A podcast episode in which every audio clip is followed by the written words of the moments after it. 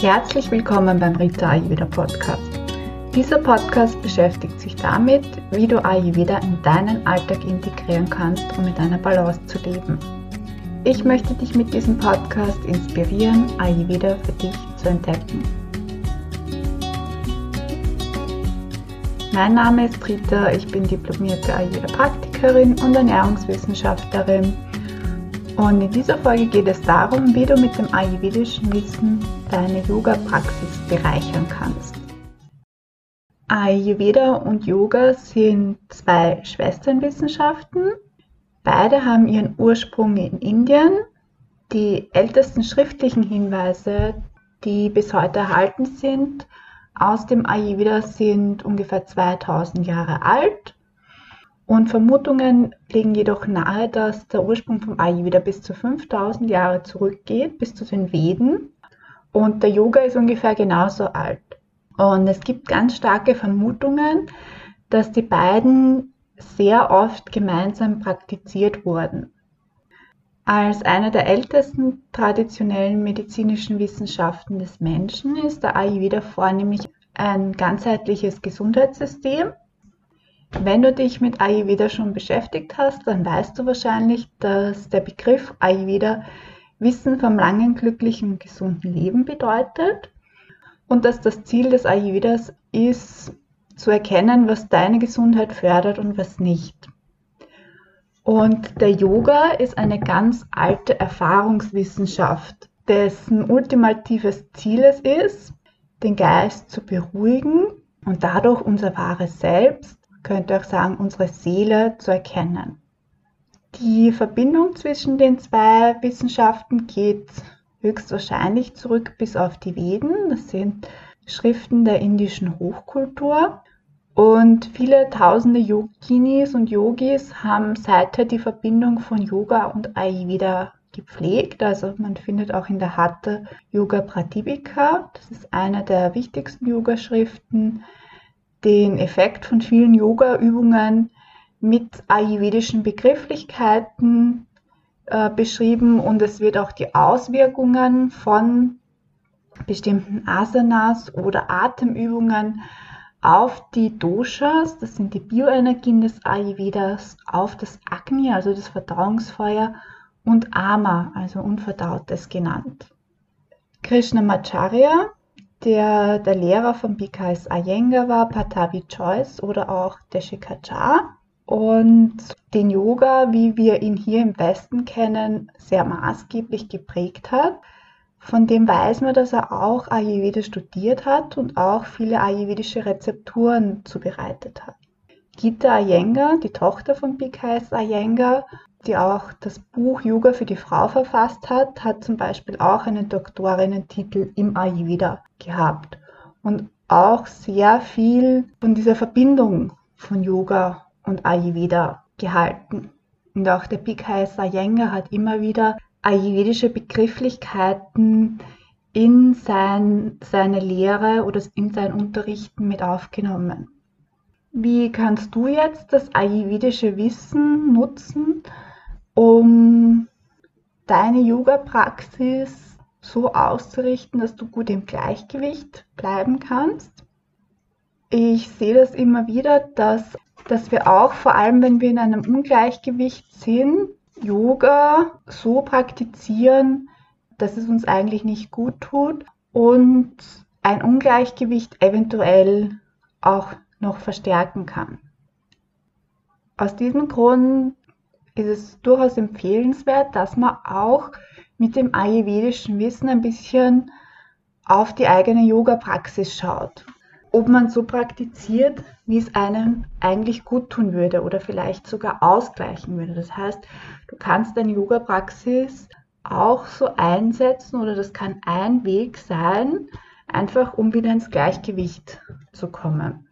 Wenn du mit Ayurveda vielleicht noch nicht so viel Erfahrung hast und eher aus dem Yoga kommst, der Ayurveda basiert im Prinzip auf einer Dosha-Lehre, die uns einfach hilft, bestimmte Prozesse in der Welt und auch in uns selber zu verstehen und einzuordnen. Und wir kennen im Ayurveda drei Doshas. ayurvedischen Bioenergien, Vata, Pitta und Kapha. Das hast du wahrscheinlich schon mal gehört. Und diese drei helfen uns ein bisschen besser zu verstehen, was gerade los ist und uns, sie helfen uns auch einzuschätzen, wie wir dann einfach die Yoga-Praxis ähm, dementsprechend anpassen können. Wenn jemand ein hohes Vata hat, dann ist es eine Person, die immer in Bewegung ist. Ja, weil das Vata ist das Bewegungsprinzip des Ayurveda. Setzt sich zusammen aus den Elementen Raum und Luft. Das heißt, diese Person ist in diesem Zustand sehr geprägt von Leichtigkeit und Bewegungsdrang. Das sind auch Personen, die sehr gerne etwas Neues ausprobieren, die sehr begeistert sind von Dingen und die die Abwechslung einfach lieben. Das heißt, das sind, wenn wir auf die Yoga-Praxis hinschauen, das sind meistens die Personen, die viele verschiedene Yoga-Stile ausprobieren, die immer wieder zu unterschiedlichen Klassen gehen, die eine Zeit lang hellauf begeistert sind von einem bestimmten Yoga-Stil oder einer Yoga-Klasse. Nach, nach einiger Zeit wird das aber oft langweilig und sie probieren einfach wieder was Neues aus. Das Problem, was wir oft bei einem hohen Vata haben, dass diese Personen sehr große Probleme haben, zur Ruhe zu kommen. Die haben einfach einen super unruhigen Geist meistens, dadurch auch ähm, viel mit Ängstlichkeit zu kämpfen und einfach so einem ständigen Bewegung sein. Und was oft der Fall ist, dass die das einfach auch mit in die Yoga-Praxis hinübernehmen. Einer Person mit einem hohen Vata würde es irrsinnig schwer fallen, sofort zur Ruhe zu kommen. Also die brauchen eine Zeit, bis das Vata sich wieder beruhigt und dann können die zum Beispiel auch erst in der Endentspannung zur Ruhe kommen. Das heißt, für die ist es eher gut, diese hohe Bewegungsenergie nicht noch mehr anzuregen, sondern eher mit ruhigen Yoga-Stilen zu arbeiten. Was man machen kann, ist, dass man auch ein bisschen einfach ähm, zu Beginn der Stunde ein bisschen Bewegung einbaut und das dann einfach langsam übergehen lässt in eine eher ruhigere Praxis. Wenn jemand sehr viel Pitta hat, also Pitta ist das Feuerprinzip des Ayurvedas und setzt sich zusammen aus den Elementen Feuer und Wasser. Und diese Personen haben oft ein sehr großes Durchhaltevermögen, weil die einfach Ziele erreichen möchten. Denen ist Klarheit sehr wichtig, klare Aussagen. Die haben auch ein Problem, zur Ruhe zu kommen, weil die gerne einfach immer im Tun sind. Und sehr viel Ruhe ist ein bisschen auch so, oder das Ruhe geben ist ein bisschen so verbunden mit, ja, da bin ich ja nicht produktiv. Und deswegen fällt denen das manchmal auch schwer, einfach runterzukommen. Es kann sein, dass einfach auch Leistungsdruck auch in der Yoga-Praxis vorhanden sind. Personen, die sehr viel Pitta haben, die lieben eher so dynamische Übungsformen wie Vinyasa Flow, Ashtanga Yoga oder auch Bikram Yoga. Das sind aber im Prinzip Yoga-Formen, die noch mehr innere Hitze produzieren, also Tapas, und das Pitta eher verstärken. Das heißt, wenn dein Pitta gerade hoch ist, du vielleicht sehr viel mit Hitze auch zu kämpfen hast, dann ist es eher günstig, diese Yoga-Formen einmal weniger zu üben oder eben ganz auf einen anderen Yoga-Stil, zumindest für eine Zeit mal, umzuschwenken und zu schauen, wie es dir geht. Eine eher beruhigende und entspannungsfördernde Praxis ist bei einem hohen Pitta ideal. Was die sehr gerne haben, sind einfach präzise und genaue Anleitungen, wie man sie zum Beispiel im Iyengar Yoga findet. Die haben auch oft Probleme, einfach in Shavasana, der Endentspannung, runterzukommen. Da kann man zum Beispiel auch ein bisschen mit Anleitung arbeiten. Ja, dann können die sich auch sehr gut einfach auf die Endentspannung einlassen. Das Kapha ist das Stabilitätsprinzip des Ayurveda und setzt sich zusammen aus den Elementen Erde und Wasser. Und es ist geprägt von eher Ruhe, Gemütlichkeit, Gelassenheit. Und das sind Leute, die eher Probleme haben, in die Gänge zu kommen. Und die bevorzugen eher so eine ruhige, nicht herausfordernde Praxis, so ein bisschen Dehnen und eher Übungen am Boden.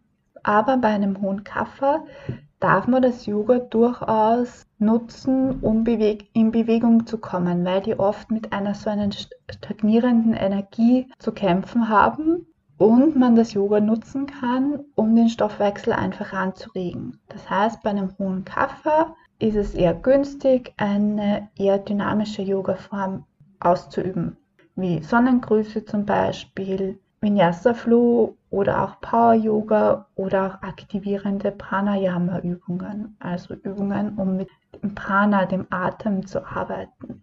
Das Hauptziel, wenn wir Ayurveda und Yoga verbinden, ist es, dass wir einfach zurück in unsere Balance kommen. Und der Yoga ist ein Weg, wie wir wieder in die Balance kommen können. Dementsprechend, wie wir unsere Übungspraxis ausrichten. Also, wenn das Water hoch ist, eher schauen, dass wir uns mit der Übungspraxis erden, dass wir schauen, dass unser Geist zur Ruhe kommt, dass wir das Nervensystem beruhigen und in den Parasympathikus-Modus bringen bei einem hohen Pitta, dass wir das Pitta nicht noch zusätzlich mit hitzeerzeugendem Yoga verstärken und auch schauen, dass wir unser Nervensystem einfach beruhigen können, auch mit Hilfe von Atemübungen und wenn das Kaffer hoch ist, dass wir unser System eher anregen, um diese Stagnationsenergie zu durchbrechen. Das heißt, nutzt das ayurvedische Wissen einfach, um zu schauen, ist vielleicht gerade eines der Doshas bei dir aus der Balance geraten und passt die Art, wie du übst, zu dieser Imbalance, die da eventuell gerade da ist. Und durch das ayurvedische Wissen kannst du einfach deine Yoga-Praxis dementsprechend anpassen, um wieder ins Gleichgewicht zu kommen und gesund zu leben. Und wenn du mehr über die Verbindung von Yoga und Ayurveda lernen möchtest, im, von 28. August bis 3. September veranstalte ich mit zwei Freundinnen von mir ein Yoga und Ayurveda Retreat. Alle Infos dazu findest du über den Link in, der, in den Show Notes oder unter rita-ayurveda-retreat. Und im Herbst wird es dazu auch äh, Workshops von mir geben, und wenn du Interesse daran hast, dann melde dich gern für die Newsletter an. Dann bekommst du auch über die Termine Bescheid. Gut, ich hoffe, dass du aus dieser Folge für dich etwas mitnehmen konntest und vielleicht auch einen Impuls bekommen hast, auch mal auf deine Yoga-Praxis zu schauen, ob die unterstützend wirkt und ob du hier vielleicht etwas anpassen solltest. Und wenn du Lust hast, mit Ayurveda diesen Sommer neue Energie zu tanken, neue Kraft für deinen Alltag zu finden, wir veranstalten wieder zwei Wochen Sommerfrische in Geras in Österreich im schönen Waldviertel in der abgelegenen Natur mit ayurvedischen Massagen, Yoga und wunderbarem vegetarischen Essen, gekocht von mir. Und wenn du daran Interesse hast, findest du alle Infos auf ayurvienna.at.